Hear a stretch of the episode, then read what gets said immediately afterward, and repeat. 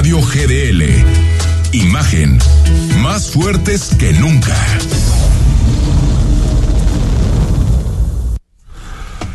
Son las 8 de la noche en punto. Estamos en miércoles 8 de marzo, Día Internacional de la Mujer. Muchos temas, muchos debates.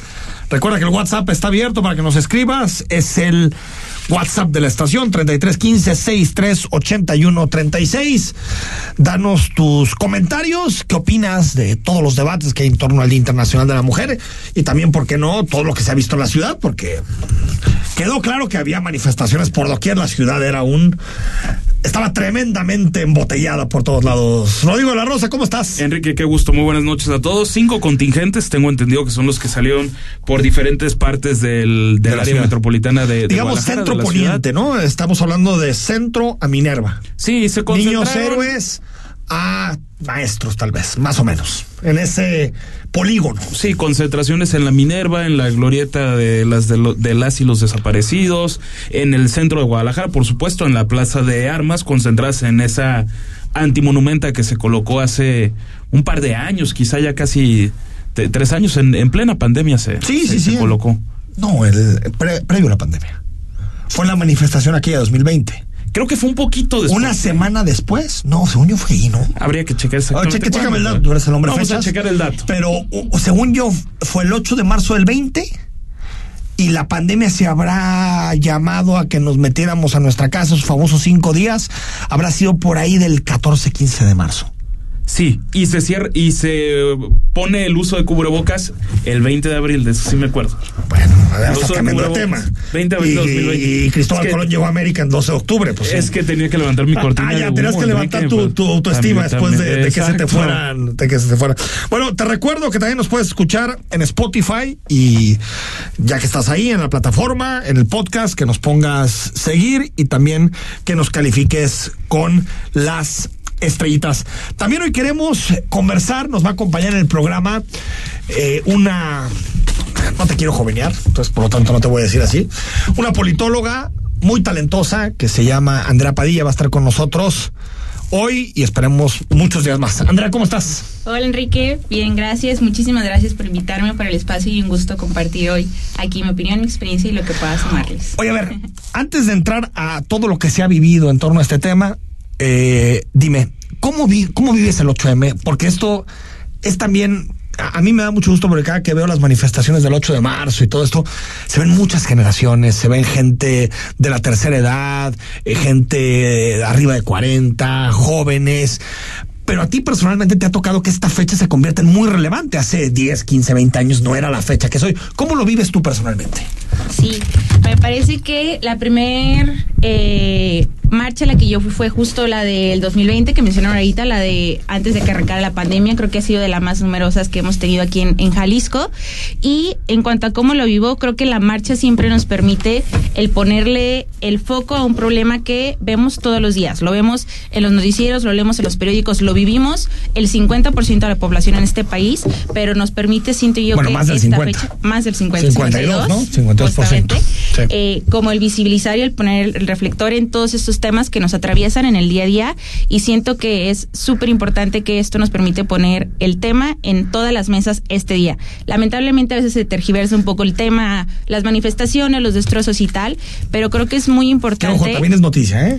Sí, sí, sí. Porque hay gente que no quiere que se hablen de esos temas. No, no, también es noticia. No, también se tiene que También es noticia. Es también parte- y, y es alguien, medio de- como está obligado a decir esto pasa, más allá de la interpretación que se haga. Ahora, ¿qué vive una mujer? Tú, tú dinos a los hombres, Andrea, que nosotros no podemos entender. Es decir, tú como mujer, cuando ahorita salgas de imagen, porque estamos en vivo, ¿qué vives tú? ¿Qué ves en la calle? Que de pronto tal vez a los hombres nos cuesta entender esa, esa, esa diferencia y que mucha gente dice, "Ah, pero ¿por qué un día de la mujer? Si no, ¿qué ves tú? ¿Qué, qué vives tú? Me encanta la pregunta porque justo hace rato venía pensando, o sea, el cómo todos los temas que están en la agenda me atraviesan porque de alguna forma reconozco que vengo de, de una situación de privilegio, una universidad privada y tal, pero creo que todas, desde que inicia nuestro día, o sea, tienes que pensar, la mayoría de las mujeres que trabajamos, bueno, me despierto, ¿qué me pongo? Algo que me tomen en serio si soy joven, algo que no muestre mucho porque luego las miradas como incómodas, ¿no? Que si vas a tener una reunión, cuidar muchísimo tus palabras porque pues si no, no te toman en serio. O, O es porque burla. tal vez se vale que un hombre se burle o diga una majadería. Justo. Pero si la mujer lo dice es vulgar, ¿no? Sí, sí, sí, Sí. Y ya por un comentario ya te deslegitiman y te quitan el cargo o lo que sea. O si sales en la noche, pues qué te vas a poner, a dónde vas a ir, con quién vas a ir. Si te vas en Uber, pues no, porque pues es- la situación de inseguridad. Si te llevas carro, pues no tomas porque puedes chocar. O sea, es una cantidad de decisiones que tomamos todos los días desde que salimos de nuestras casas hasta que regresamos, que es impresionante que creo que los hombres, o sea, unos- está basada en que eres dirán. mujer. Ajá. O sea, las tomas porque eres, o lo debates incluso porque eres mujer. Justamente. Si no fueras mujer, no tendría esos debates No, internos. y estoy segura que ustedes no, todo esto que les platiqué, probablemente a ustedes no les pasa en la mente en el día el, el qué se van a poner, el qué van a decir. Yo sí trato de no dónde van a ir. Pero, Eh, no, no, pero, es un asunto de recato. Pero hasta ahí déjala nada más. No más un Sí, tema de sí, eso. sí. Entonces creo que son muchos temas los que nos atraviesan y digo, va para todas las, o sea, desde que desde cuando alguien va a la escuela, las chicas en preparatoria, el por dónde te vas a ir caminando, qué camino vas a tomar, avisar constantemente dónde estás. O sea, nos hemos, hacía hoy la reflexión, nos hemos acostumbrado tanto a vivir con tantas precauciones y lo hemos normalizado que no deberíamos Que de estar en pronto ese dices, punto. ¿por qué tengo que estar viviendo de esta manera? ¿No? ¿Por qué Justo. tengo que mandar mi ubicación cada que me subo a- a- al transporte o cada que, para que en caso de que me pase algo, pues mi gente de confianza sepa, Rodrigo. Eso es fundamental, Andrea Enrique, porque digo, más allá de que, de que ciertamente hasta ahorita que tú lo, lo mencionas, empiezas a, a dimensionar o a pensar esas decisiones que están tomando desde el día previo o desde que se, se despiertan, pero lo que a mí sí me me había quedado muy claro porque lo vivo en, en casa, tengo, tengo una hermana, el compartir la ubicación. Sí. El voy a pedir de estos taxis de, de plataforma, Uber, el que sea, y la captura de pantalla para saber en qué placas están, compartir la ubicación en tiempo real en todo momento. ¿Por qué? Porque podría parecer un exceso, pero no son raras las historias, desafortunadamente, de la que la quisieron extorsionar, de la que la quisieron inclusive darle una bebida. No le pueden tomar la bebida a nadie porque no, No, va a no, ser si que tiene esté algo. adulterada. Eso pasó en, la en la Ciudad de México. a una mujer hace, hace algunos años la violaron y la dejaron Sí, como si fuera un costalito sí, sí, en que- creo que sobre una avenida conocida ahí en la capital Sí, del país. sí. Increíble. A ver, esa es una parte y también, eh, Andrea, supongo que también mucho tiene que ver el tema, por ejemplo, económico, laboral, la brecha económica. Ayer, ayer creo que Coparmex era quien daba la cifra de que hay una brecha salarial del 25% entre hombres y mujeres. Sí, sí. y yo creo que en algunos sectores puede ser incluso más amplia. Sí, creo que ¿No? justo hoy, bueno, hoy en, en un podcast escuchaba que, an- o sea, el impacto económico a nivel mundial representa 7 billones de dólares de pérdidas eh, anuales porque no hay el mismo número de mujeres laborando que, que hombres, ¿no? Y a nivel Jalisco veía que esta brecha salarial que acabas de mencionar representa una pérdida del 15% del PIB que podríamos incrementar si las mujeres ganáramos lo mismo. 15% del PIB. 15%. Entonces es fuertísimo, o sea, y además hemos visto cómo en la parte económica, digo, desde el, el espacio de trabajo hemos hecho como distintos análisis de brecha este económica y las mujeres son o sea, por decirlo burdamente, son las más chambeadoras.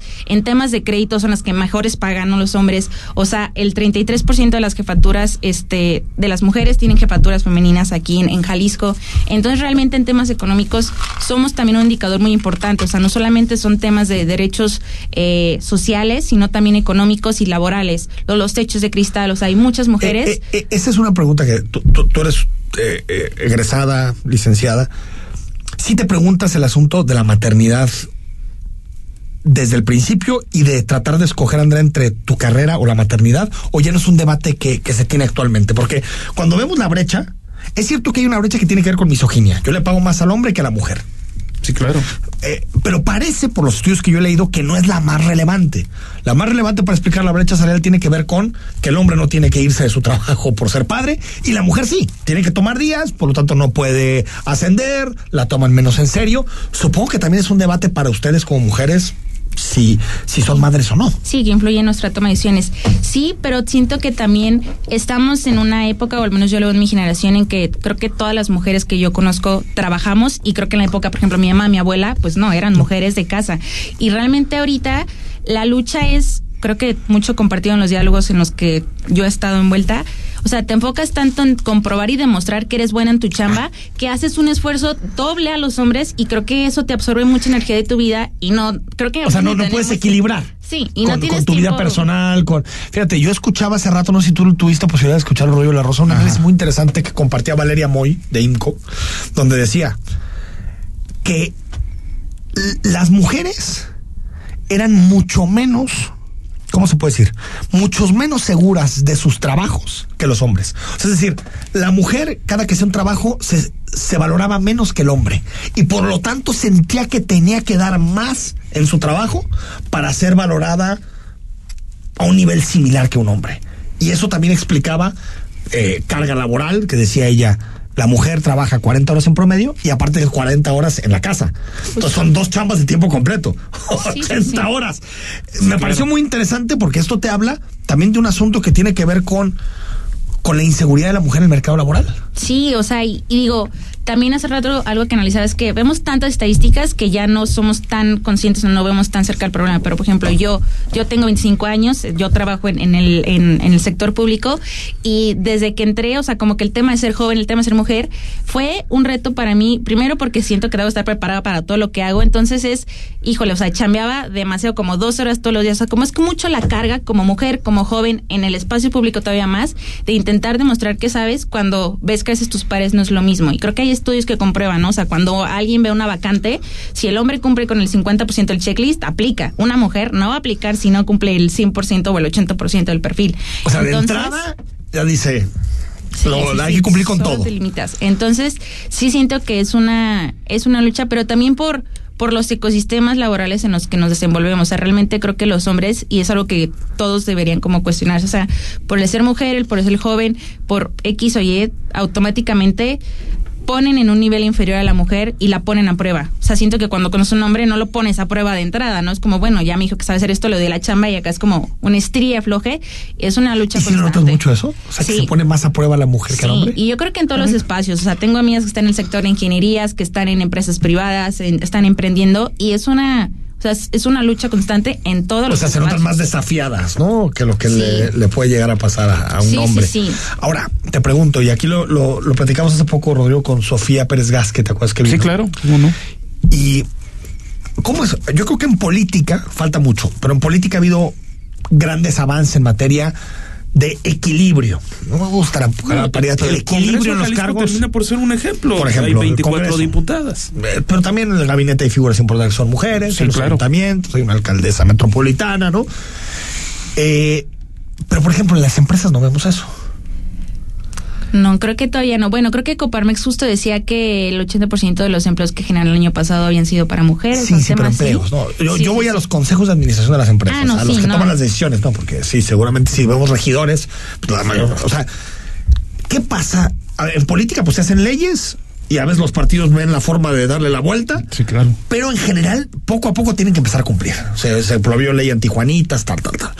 ¿Por qué la empresa no? ¿Qué pasa? Tú que también tienes buena relación con las empresas, Andrea, ¿qué notas? Hay un asunto también de, de misoginia, de machismo, tiene que ver con, con, con, con, con la maternidad. ¿Qué, qué, qué, qué opinas de esa parte del sector privado? Yo creo que son distintos factores los que juegan. Uno, el que comenté, ¿no? Como que las propias mujeres no se sienten con el, con la capacidad de ocupar los puestos de toma de decisión. Porque, Lo o que sea, se le llama el techo de cristal. creo que sí, sí, sí, un poquito también vinculado a eso. Y también, o sea, por ejemplo, en, en el sector público que ahorita mencionabas, está cubierto en Zapopan 75% son mujeres, ¿no? Más o menos de la nómina. Pero ¿cuántos de esos puestos realmente son posiciones de poder? Y lo mismo sucede, siento que en las empresas. Digo, también hay empresas de distintos niveles. Hay empresas mucho más grandes que tal vez lo que necesitan es mano de obra de hombres. Pero creo que mucho puede suceder eh, pues esto, tanto que las mujeres no se, no se dan el crédito como que los hombres no le dan espacio en estos consejos a las mujeres. Y O la sea, cultura. Por ejemplo, la política, los negocios, se hacen en restaurantes, con whisky en mano, con chistes. Claro, Oh, por es que también supuesto. creo que el, el fenómeno cultural importa, ¿eh? La real política, lo que le dices. O la real política los negocios, no el business. O sea, porque Ah, no, creo por que se hacen. que también, se hacen- íntimamente ligados Hay negocios. cómo se hacen. Hay negocios de poder, negocios económicos. Sí, claro. Yo creo que también el asunto cultural ahí tiene un peso importante, ¿no? Sí, y creo que sí es también el cómo, es que no sé si, al menos como yo lo veo y como lo he vivido en, los es- en las empresas y, y industrias donde me he acercado, creo que es más la percepción de cómo los hombres ven a las mujeres incluso en, en los espacios. Aunque sea una mujer chambeadora, pues la ves como la mujer chambeadora a tu mano derecha que te va a sacar la chamba, pero pues no la vas a meter al consejo aunque sepas que hace mejor la chamba que tú, por ejemplo, ¿no? Entonces... Ella está para eso. Ajá. Para sacarme esa chamba, pero no para estar aquí con Sí, los cuates, entonces ¿no? por eso digo, son dos factores, tanto el que el hombre no ve a la mujer como una mujer más allá que puede representar a tu empresa y tal, puedes ocupar un lugar en el consejo directivo, como que la mujer tampoco lo exige. Sí. O sea, creo que son ambas cosas. Y también siento, eh, eh, estaba checando datos porque se, se presentó una iniciativa en Portugal para que el 50% de los consejos de administraciones de empresas sean mujeres. Se prestó justo previo al 8 de marzo, en España 40%. Y hay países que ya lograron eso, por ejemplo, los escandinavos, como los que nos quiere convertir López Obrador más o menos, como Dinamarca. Y va por buen camino, Fíjate, además. es que creo que mucho tiene que ver con las condiciones que des para que también en estos espacios de poder sean muy natural que estén mujeres y hombres juntos. Si lo normal es que cuando se crea una familia, el hombre sale a trabajar, sale a hacer los negocios y la mujer se queda en casa a cuidar al hijo, pues es complicado que existan esos espacios. Si hombre y mujer pueden compartir los cuidados, se empiezan a volver más normal que el hombre se quede en la casa a cuidar al hijo o a la hija y la mujer vaya, Rodrigo, a, pues, a los negocios. Sí, pues tiene que ver con condiciones, me refiero. Sí, no, y volvemos a la parte cultural que, que mencionabas hace rato.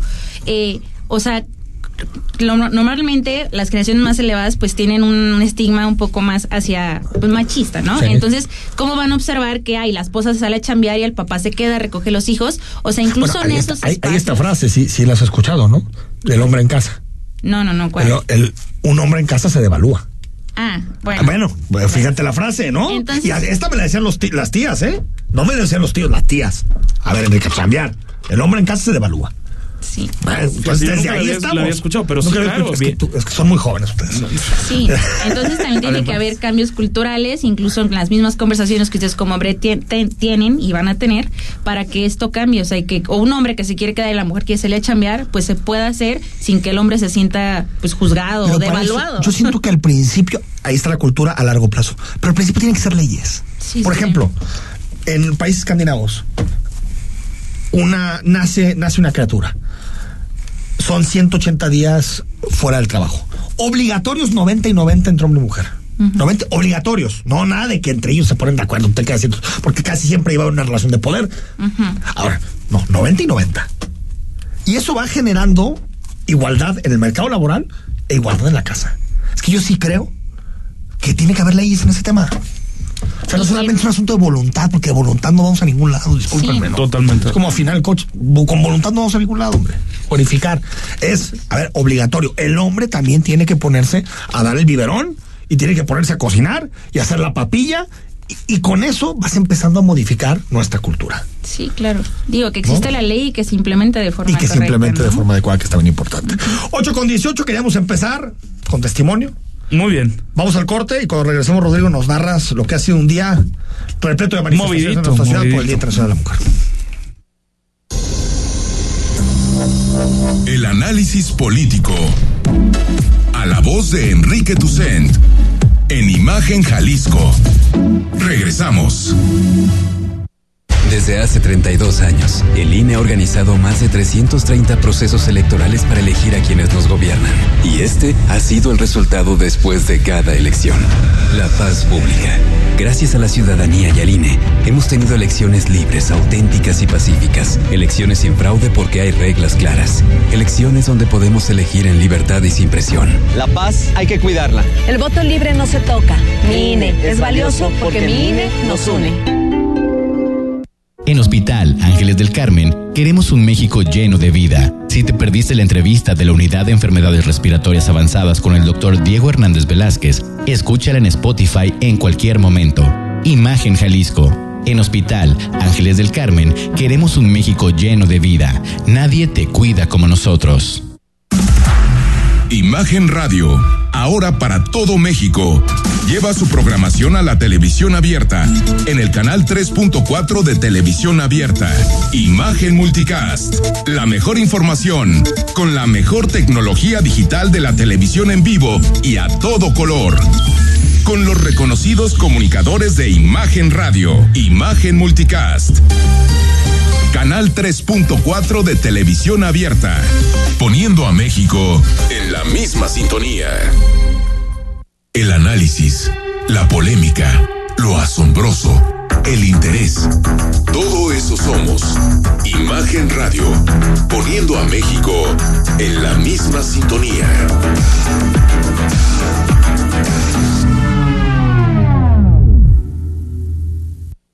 Las voces más importantes del análisis político en Jalisco, en un espacio para comentar, reflexionar y polemizar sobre los temas de tendencia a nivel local, nacional e internacional. Imagen, más fuerte que nunca.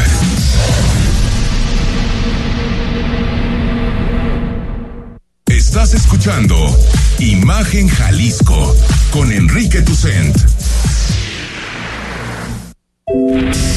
Facebook, Imagen Radio Guadalajara. Imagen, más fuertes que nunca. 8 de la noche con 21 minutos. Gracias por seguir con nosotros. Estamos en Imagen Radio platicando con Rodrigo de la Rosa, con Andrea Padilla, Día Internacional de la Mujer. Rodrigo de la Rosa, pues marchas feministas en todo el país, ¿no? Exactamente, estamos esperando a que nos puedan dar un corte la gente de Protección Civil de Jalisco respecto a cuántas personas hubo hoy en los en las diferentes manifestaciones. Nos dicen que aún se está realizando ese corte. Lo que sí es que se esperaban 20 mil personas. Veremos si se logró eh, esa esa cantidad. Recordemos que en 2020 fueron 30 mil personas. Era domingo aquel día. Enrique, yo destacaría parte de lo que se vivió en la glorieta de los niños héroes o de las y los desaparecidos, como le dicen ahora. Si te parece, escuchamos parte de las manifestaciones que se escucharon hoy.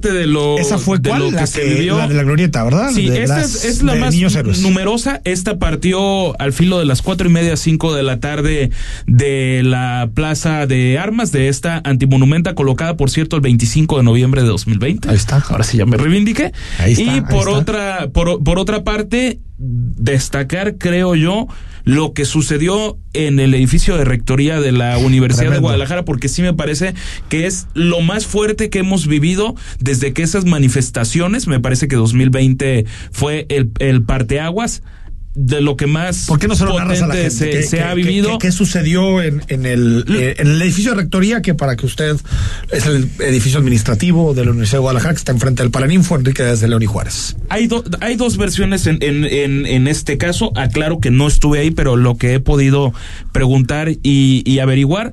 Una, unas de las manifestantes argumentan que a ellas les lanzaron gas desde el interior de este edificio, algo de lo que la Universidad de Guadalajara no ha tenido una postura hasta, ¿no? hasta este momento. Ahí estaban presentes personal de la Comisión Estatal de Derechos Humanos y por otra parte inician a romper los cristales de este edificio de rectoría y las autoridades universitarias que estaban adentro intentaron disolver el tema con los famosos extintores. En caso de, de incendios se dio este enfrentamiento, además de las de las pintas de cuando se exhibe sobre todo a compañeros o profesores o autoridades de cualquier otro tipo que Ahora, no- no violado estaba o han sido o han Señalados de acusado abuso, permanentemente. ¿no? No estaba envallado, no estaba, No estaba envallado. Te mencionaba yo que la doctora Erika Loyo Beristain, que está a cargo de la unidad de género de la Universidad de, de Guadalajara, puso en, en un tuit que estaban abiertos que no habían puesto vallas en el edificio de, de rectoría, contrastando con lo que sí se hizo de operativos en el centro de Guadalajara, donde me parece que en algunos casos cayeron hasta en el exceso de, por ejemplo, tapar eh, los famosos niños miones que te puedes topar A los en, de- en camino, camino al hospicio. al, al hospicio. Se quitó el tótem famoso de la ciudad de Guadalajara, Guadalajara. ¿Ah, famoso? En, yo creo que sí, Ah, Enrique, órale, ahí se toman muchas fotos. si tú lo dices, bien. tal vez tú no te has No, tomado no, a mí no se me hace famoso, pero está bien. bro. bueno. Yo no, yo no, no. Yo nada más quería entender tu, tu calificativo. Simple. Y por eh, también em- envallado ahí eh, Palacio de Gobierno, que es una costumbre, está envallado 365 No me días del año. que se. Otra cosa A mí me parece que sí está mal que esté envallado todos los días. Me parece Ah, que todos los días sí. está- Pero en momentos de riesgo yo creo que no. No, en momentos Porque de riesgo final, como este, creo, que está bien. Es un patrimonio de la ciudad. Y- Más allá de que, por supuesto, que cualquier problema de las mujeres tiene más importancia que los Por supuesto. monumentos, estoy de acuerdo. Pues no, o Y sea, por, otra parte, protegerlos. un pequeño enfrentamiento que por fortuna no pasó a mayores de un grupo de católicos cuidando la iglesia La del. catedral, ¿no? Creo que era la iglesia del Carmen. Ah, la de Carmen. Un poquito más- el ex convento, o sea, por, por Juárez. Eh, exactamente, por la zona de Juárez, llegaron este grupo de feministas que les gritaban que el aborto, que por cierto yo creo que tienen razón, es decisión de ellas y de, y de nadie más. Por fortuna llegó un contingente de policías tapatías y no pasó a mayores de ese enfrentamiento verbal, solo lo que Ahora, yo destacaría de estas marchas. Esto es, esto es todo el debate. Ahora, hubo distintas, Andrea, movilizaciones.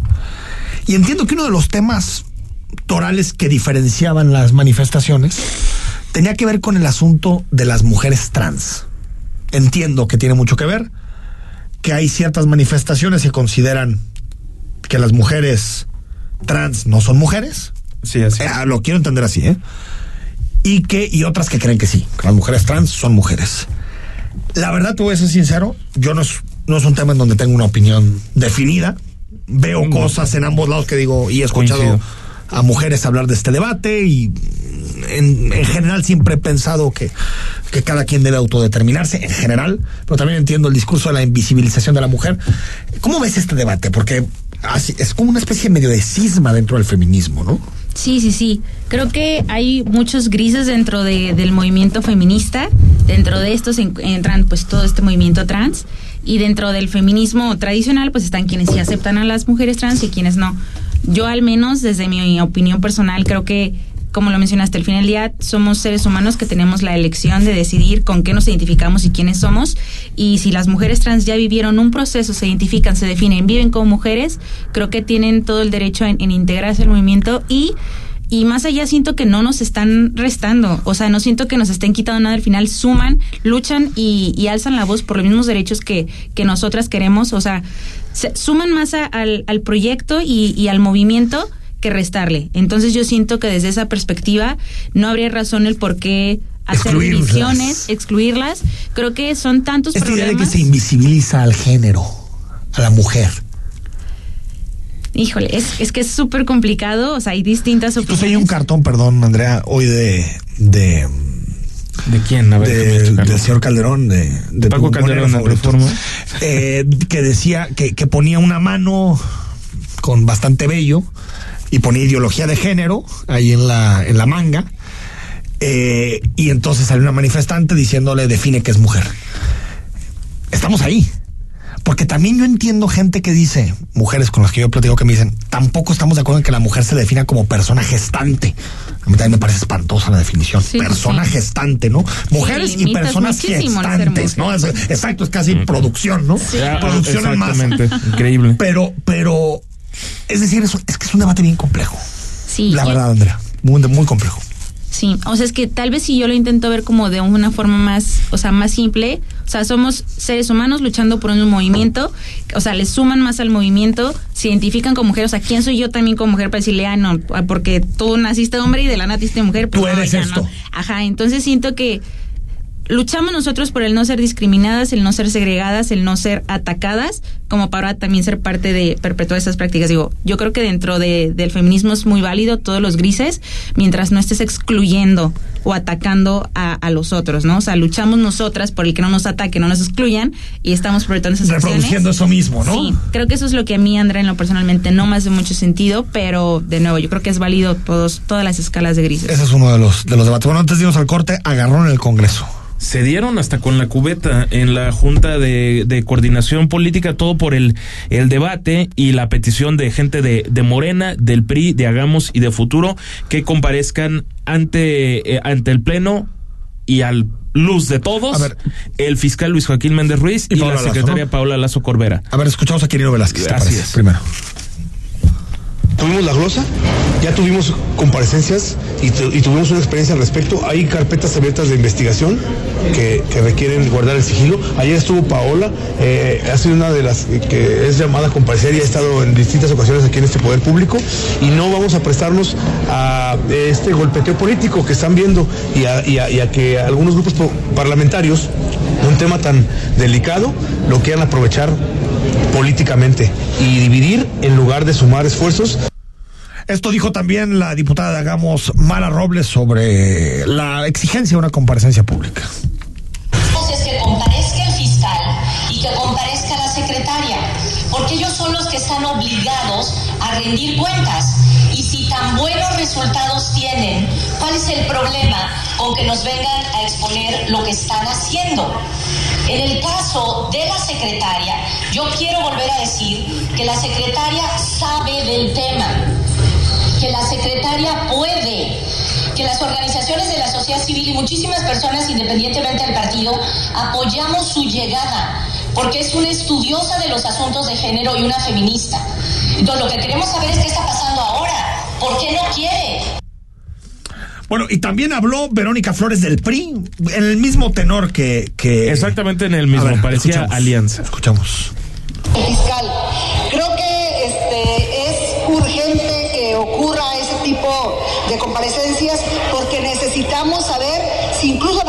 Legislativo hay que hacer para que nosotras reforcemos también o nosotros refo- reforcemos este, el trabajo que se tenga que hacer desde el gobierno para la prevención de la violencia.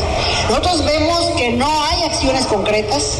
Yo lo dije ayer en una rueda de prensa en el partido también, en donde denunciamos que a- en el quinto año de gobierno no hay acciones claras para prevenir el tema de la violencia contra las mujeres. No basta que haya recursos en el gobierno. Pues están las declaraciones de la mayoría mesista en el Congreso, de Hagamos y de el Partido Revolucionario Institucional. Yo creo que las comparecencias de secretarios en el Congreso deberían ser una Tienen que ser obligación de los secretarios. es- Yo sí lo creo, ¿eh? O sea, no, es decir, como cualquier sistema democrático, más bien de régimen parlamentario, vas al Congreso, das tu opinión. Ahora, otra cosa es cómo hacer de o que no sea eso un show político que vaya a ningún lado. Eh, que se pongan reglas, tipo de intervención, que sea respetuoso. Se pueden poner las reglas que sean. Y que en realidad la comparecencia, pues es para los diputados, pero en realidad es para la, la gente, es para nosotros. A- a- Oh. así debe ser. El PAN y el Verde, para no variar, votaron junto a MC y entonces se vetó la, la propuesta de Que que, no haya comparecencias, de que no haya. Y entonces Paola Lazo Corbera, que era muy bien vista en un principio y ahora parece que no tanto, ¿Por quién? Bien vista por. era muy bien vista por el grueso de colectivos feministas y por las. sigue siendo bien vista, ¿no? ¿O por Yo no estoy seguro que siga viendo bien vista porque las críticas siguen siendo cada vez más fuertes y La me parece que no, yo creo que no aparece. Pero, pero Enrique, Que ha entregado su vida a la causa, ¿no? ¿pero qué se está Sí, haciendo? pero juzgarla tan fácil me parece. Ya que Ah, no, es bien ta- vista, ¿no? No, no, no. Yo dije, parece que no está siendo bien vista a juzgar por las Los, declaraciones los colectivos que tienen que ser críticos de lo que hacen los secretarios, yo entiendo eso. Pero yo creo que Paola es una mujer que nadie puede dudar de su No, compromiso de, de con su esa capacidad de ninguna manera. Yo lo que he, he cuestionado aquí es que en momentos importantes opte por no dar la cara. No, lo que yo creo es que Como el es caso muy Luz difícil Raquel. pedir que una secretaria sea activista. Eso no me parece que sea lo adecuado. Una secretaria forma parte de un gobierno y tiene que estar ahí para resolver los Bueno, problemas. es que de la entrada debe ser casi imposible ser Yo activista eso, y ser gente bueno, pero eso gobierno de que le piden algunos de ¿eh? que Paola Lazo salga a contradecir al gobierno, salga a contradecir a un alcalde, o sea, pues no. No es lo contradigas, pero, no es sí, pero sí comparece ante el Congreso. Es- Eso sí, estoy de acuerdo en eso sí, que comparezca ante el Es Congreso. increíble que los DMC que dicen ser distintos se comporten. Estoy de acuerdo en que comparezca al. Congreso, pero tampoco creo que la trayectoria de Paola Lazo sea como para aventarla tan fácil. ¿no? Totalmente de Coincido. acuerdo. 8 con 33, al corte cuando regresemos. Es Día de Salud, miércoles. El análisis político. A la voz de Enrique Tucent. En Imagen Jalisco. Regresamos. Para crear un mejor futuro, la tecnología y el pensamiento creativo colaboran para diseñar espacios de aprendizaje. En Versa Concepto fabricamos mobiliario escolar de la más alta calidad para diferentes niveles educativos. www.versa4.com, tu solución en mobiliario educativo. Participa en la edición 20 de la carrera Zorros Atlas de la Rosa. Este 19 de marzo, corre 3, 5 o 10 kilómetros y vive con nosotros el orgullo de ser rojinegro. Inscríbete en Club Atlas Chapalita o en la página de marcate.com.mx. Club Atlas y Dulces de la Rosa invitan. Imagen Radio, ahora para todo México. Lleva su programación a la televisión abierta en el canal 3.4 de televisión abierta. Imagen Multicast, la mejor información con la mejor tecnología digital de la televisión en vivo y a todo color. Con los reconocidos comunicadores de Imagen Radio, Imagen Multicast. Canal 3.4 de televisión abierta, poniendo a México en la misma sintonía. Imagen. Sonido. Sintonía.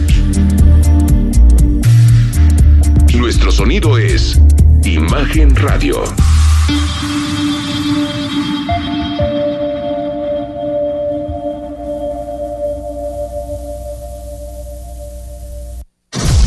Las voces más importantes del análisis político en Jalisco, en un espacio para comentar, reflexionar y polemizar sobre los temas de tendencia a nivel local, nacional e internacional. Imagen, más fuerte que nunca. Estás escuchando Imagen Jalisco con Enrique Tucen. Instagram Arroba Imagen Radio GDL. Imagen. Más fuertes que nunca. En Hospital Ángeles del Carmen queremos un México lleno de vida. Presenta. 8 de la noche con 36 minutos, como todos los miércoles, una ventana a los temas médicos de salud y qué mejor que hacerlo con nuestros amigos y los mejores especialistas de la ciudad del Hospital Ángeles del Carmen. Para que no andes buscando en internet, para que no te recetes por internet, mejor escuchar a los que sí saben aquí en Imagen Jalisco. Hoy vamos a hablar de cirugía reconstructiva articular, en específico de la rodilla, con el doctor Oscar Ramírez Macías, especialista en ortopedia y traumatología. Doctor, muy buenas noches, ¿cómo estás? Muchas gracias, buenas noches, bien. A ver, hablemos de la rodilla, que aparte Sí, es algo claro. que nos apela a todos. Sí, No es un tema que de pronto hay asuntos que tienen que ver con hombres, con mujeres, este No, este prácticamente es parejo. pasa por es todo el mundo. y probablemente el, eh, la área del cuerpo en mi especialidad que más eh, se ocupa en la consulta. Sin duda, ¿no? A ver, ¿cuáles son en general, doctor, las lesiones más frecuentes que tenemos en la rodilla? Bueno, probablemente eh, hablamos de las partes blandas dentro de la rodilla, lo que todo el mundo conocemos como meniscos, ligamentos, eh, tendones, etcétera, ¿verdad? Y después de eso, posiblemente las fracturas, es decir, los huesos que están alrededor de la rodilla, fémur, tibia y peroné. ¿Meniscos es lo que más?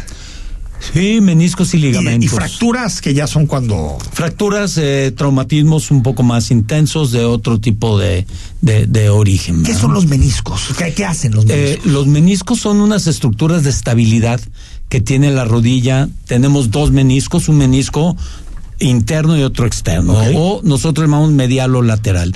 Son dos estructuras en forma de media luna que actúan principalmente como estabilizadores. Estabilizadores un poquito semejando. amortiguador? Mm, tienen, sí O sea, un tienen, poquito- sí tienen un poco de, de- de efecto amortiguador, pero mayormente estabilidad. El menisco es un poquito lo que sería un retén en un rodaje. es decir, el menisco en su parte más interna es bajito y en la parte más periférica es más alto, es decir, es una especie de rampa en forma de media luna que nos estabiliza, se, se adapta ahí los cóndilos del fémur y le da estabilidad, aunado a la estabilidad que dan los ligamentos también. Es decir, ligamentos, que es una parte de la estabilidad, y los Así es, meniscos. así es. Esas son partes fundamentales. Para entender bien los ligamentos, podemos hablar que los ligamentos, si nosotros por arte de magia desapareciéramos los ligamentos de un cuerpo, se convertiría en un costal de huesos. Es decir, Todos Une los todo. huesos de nuestro cuerpo están unidos por ligamentos. Entonces, cuando tenemos una bronca en los ligamentos es que se desunieron dos partes. ¿Se puede decir de esa manera? Pueden llegar, sí, pueden solamente esguinzarse, es decir, tener un pequeño desgarro, tener una ruptura completa. ¿En qué edades se presentan los problemas de rodilla? Cualquier edad. Cualquier edad. Absolutamente.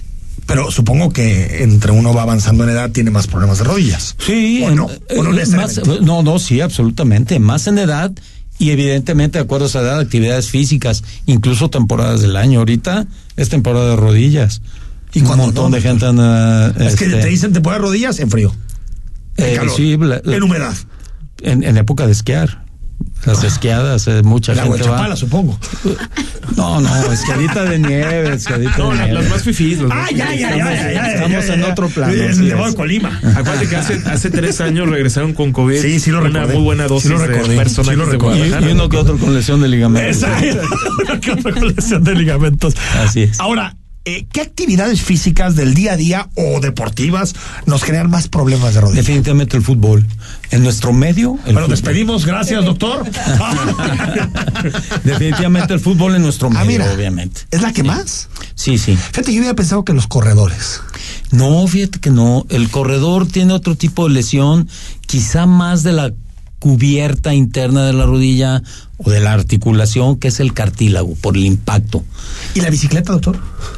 No, y sí me pegas a mí muy duro porque soy ciclista. Yo también soy, por colorado. eso le pregunto.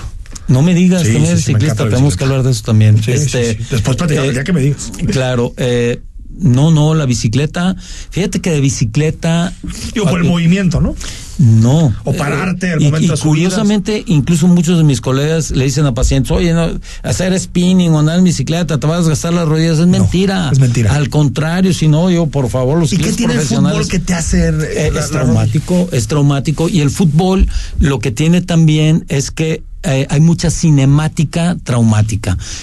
Eh, entre otras, el, el usar, por ejemplo, de zapatos con taquetes que te afianzan al piso y te generan que estando el pie afianzado y fijo en el piso, anclado con los taquetes, hagas movimientos, Sí, sobre todo sí. de giros rotacionales. Sobre todo cuando frenas. Sí, Acelerón, aceleración, frenón. aceleración, desaceleración o giros. O giros. Que generan un- una supertensión en Cosa las que no tienes en la estructuras. bici o en la, o en la, o, En o la corriendo, bici no, ¿no? tienes nada de eso. Es más, si me preguntas cuántas lesiones de ligamento cruzado he visto en 30 años de un ciclista, he visto dos.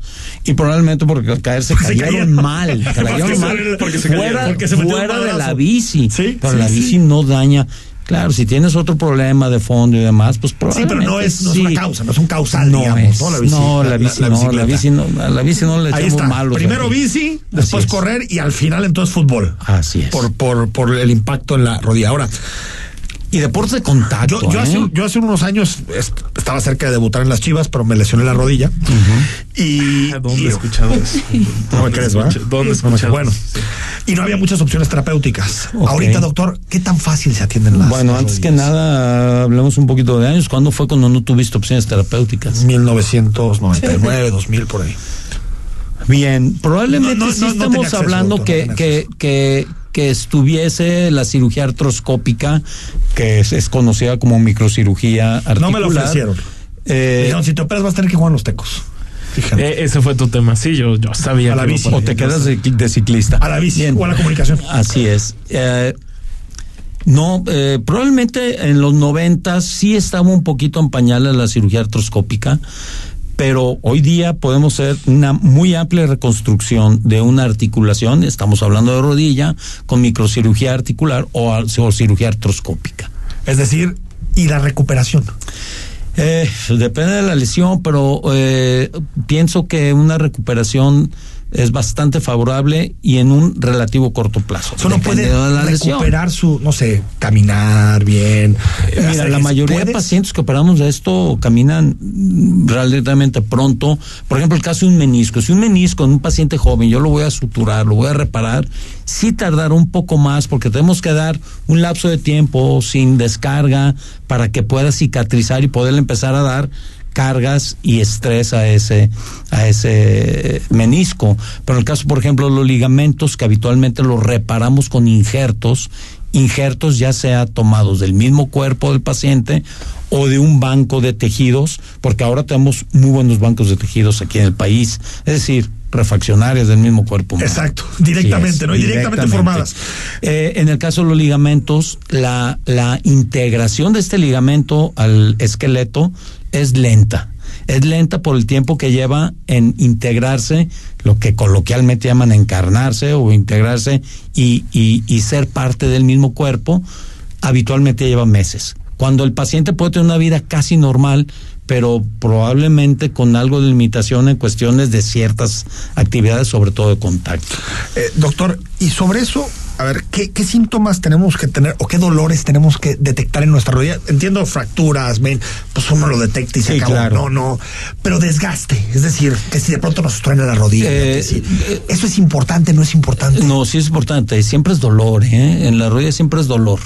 Siempre es dolor el que te va a llevar a, a- a buscar el- una opinión médica. ¿Que truene? Eh, Estás la mayoría- y de pronto la levantes, truena. Sí, la mayoría de articulaciones truenan y, Ah, pero y- eso es y normal. truenan por el mismo motivo que si tú te jalas así las Ah, articulaciones ya, de los ya, dedos truenan y eso es por un contacto capilar. Es decir, nuestras articulaciones, el contacto de cartílago y cartílago están eh, teniendo una relación con un lubricante en medio, que es el líquido sinovial. Cuando tú pones dos superficies tan finas con líquido en medio, hacen un vacío. Ah, mira. Entonces, cuando tú las quieres despegar, hacen ese tronido. ¿Qué es lo que tú escuchas? ¿Qué es lo que tú escuchas? O escuchas cuando te jalas así un dedo y Exacto, te truena. exacto, sí, o Entonces, brazo. eso es, sí, no, no es malo que te truene eso. No truena. Cualquier dolor sí. Si hay dolor en la rodilla, hay que Si hay dolor, hay algo. El, Hay dolor es un aviso del cuerpo, es, el foquito rojo del tablero del coche que te avisa. Bueno, quieres ir a checarte con el doctor Oscar Ramírez Macías, está en la torre de especialidad del Hospital Ángeles del Carmen, consultorio 520 y el teléfono es el 33 36 48 34 09. Todos sabemos dónde está el Hospital Ángeles del Carmen, pues atrásito de, de Plaza México, no hay, no hay pierde, doc, ¿no? Claro, claro. Gracias por venir, doctor. Encantado. Al corte. En Hospital Ángeles del Carmen queremos un México lleno de vida. Presentó El análisis político a la voz de Enrique Tucent en Imagen Jalisco. Regresamos. El sábado, 4 de la tarde, escucha lo mejor de ¿Qué tal Fernanda? Con Fernanda Familiar, la periodista de vida, en Imagen Radio. La esterilización femenina no consentida es un acto de violencia. Es sentencia. Con decisiones como esta, la Corte construye una sociedad más justa e igualitaria, sin violencia ni discriminación. Nos queda mucho por hacer. El 8M nos recuerda que para avanzar es urgente seguir reduciendo las desigualdades de género. Por la protección de los derechos de todas las mujeres, niñas y adolescentes. Suprema Corte, visítanos en scjn.gov.mx diagonal 8M. Escucha Imagen Jalisco con Enrique Tucent. De 8 a 9 de la noche. 93.9 FM. Imagenguadalajara.mx. Imagen. Más fuertes que nunca.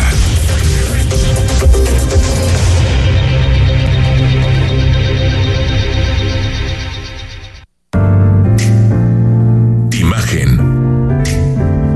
Sonido. Sintonía.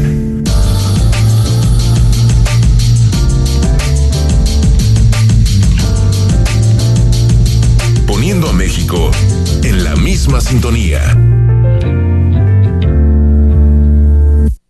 Las voces más importantes del análisis político en Jalisco, en un espacio para comentar, reflexionar y polemizar sobre los temas de tendencia a nivel local, nacional e internacional. Imagen, más fuerte que nunca.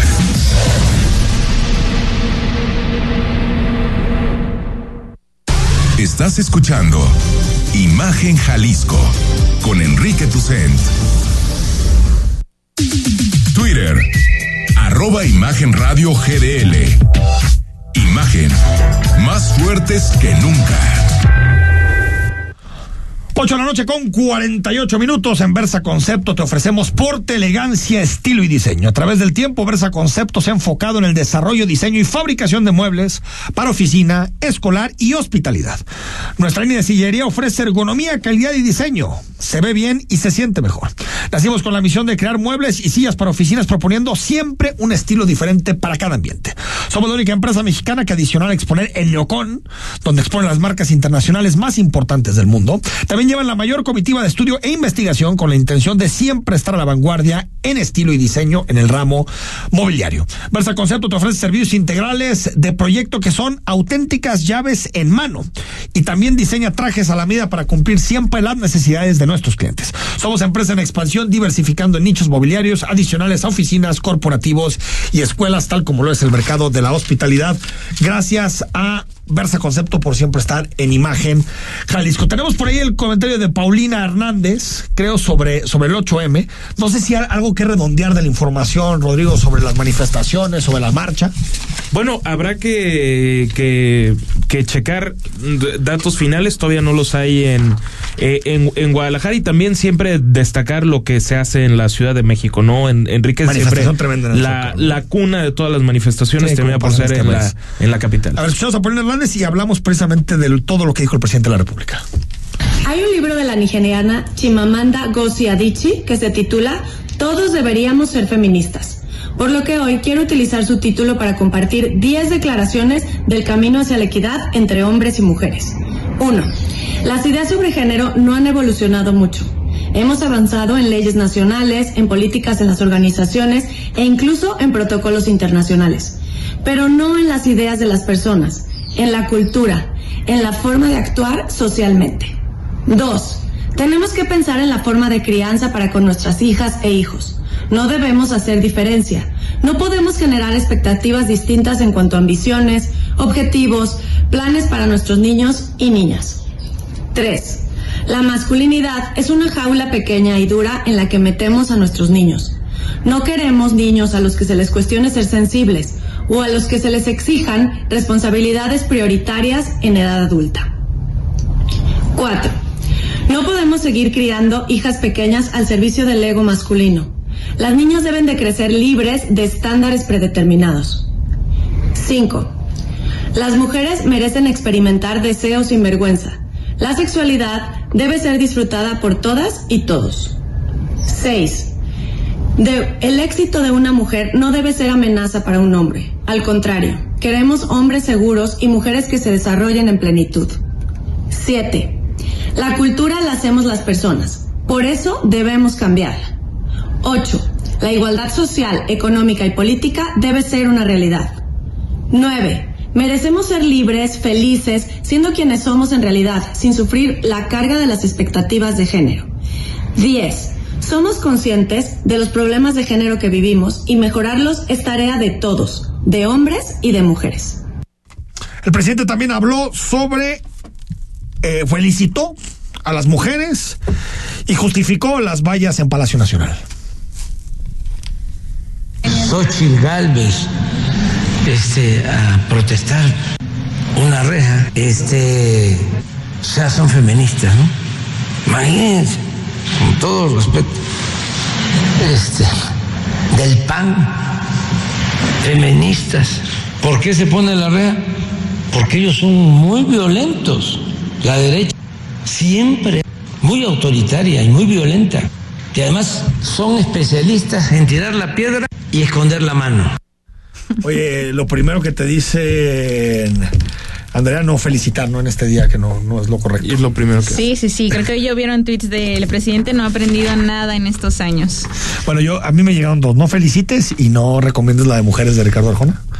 Por lo tanto, me abstuve de ambas cosas. Muy bien. El presidente cayó rápido. Ahora, me decías que hubo amlitos.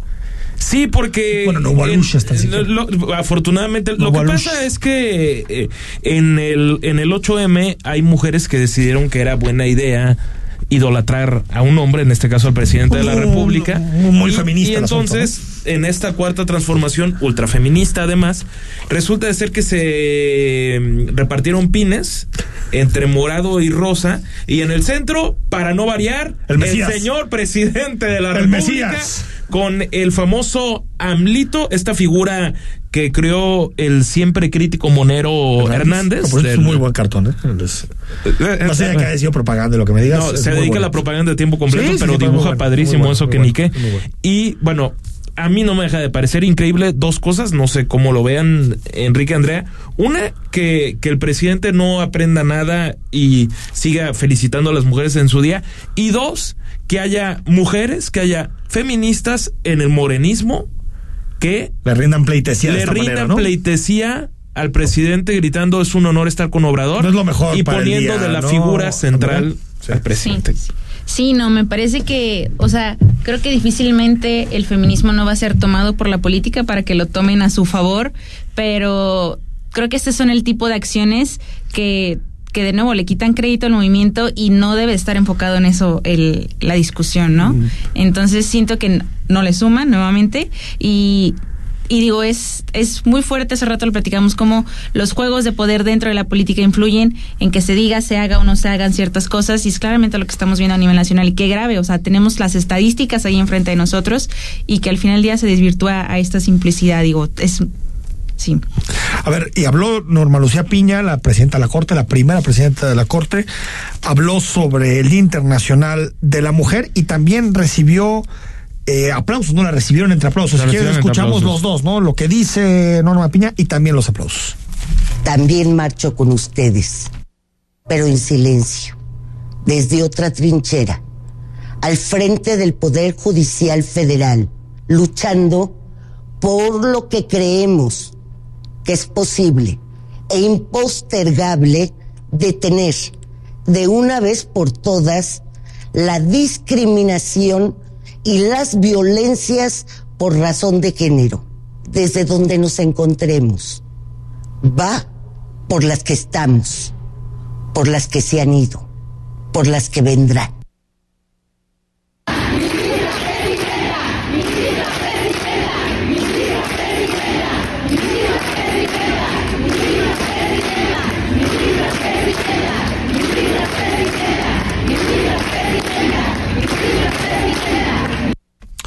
Pues yo también que, que aguante la ministra presidenta porque viene un embate durísimo, tremendo. Y si ya lo hemos visto en los últimos días, un discurso terrible contra la ministra presidenta. Lo que viene de cara a la votación del plan B está cañón. ¿eh? Está Cañoncísimo. Y si creíamos nada más rápidamente antes de irnos que el presidente va a hablar del tema de mañana 8 de marzo, no. Él va a montar su show en el búnker que construyó Genaro García Luna. Y ahí va a ser su mañanera. Olvidémonos siempre, de ¿no? Palacio Nacional. Como siempre. Ahora va a ser en un búnker desmantelado, que supongo en su momento habrá tenido cosas buenas para hablar de un narcoestado. Muy bien, muy bien. Nos vamos. Andrea Padilla, gracias por venir. Gracias, Enrique. Gracias. Rodrigo la Rosa, gracias. Será hasta mañana. Soy Enrique Tucen, mañana es jueves y estamos totalmente en vivo en Imagen Jalisco. Muy buenas noches. Escucha Imagen Jalisco con Enrique Tucent de 8 a 9 de la noche 93.9 FM Imagenguadalajara.mx Imagen más fuertes que nunca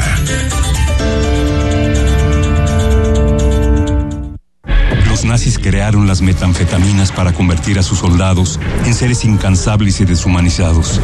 Bajo su efecto, el ejército nazi inicia la peor guerra de la historia y crea los campos de exterminio.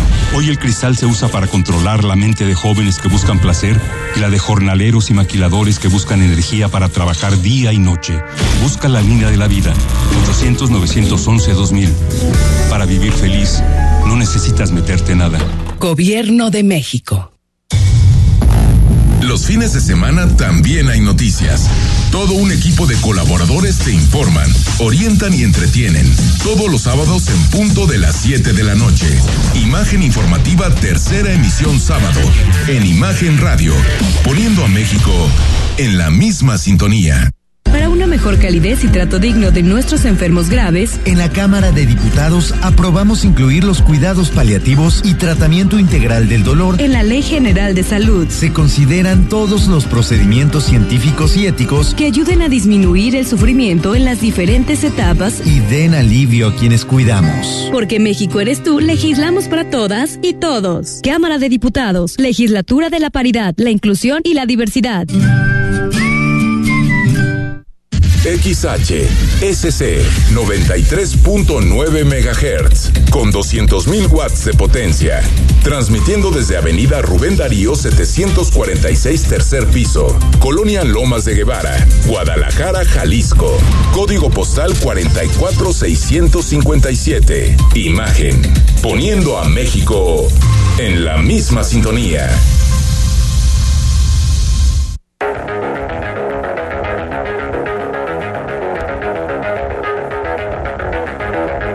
Escuchas imagen. Escuchas Imagen Radio.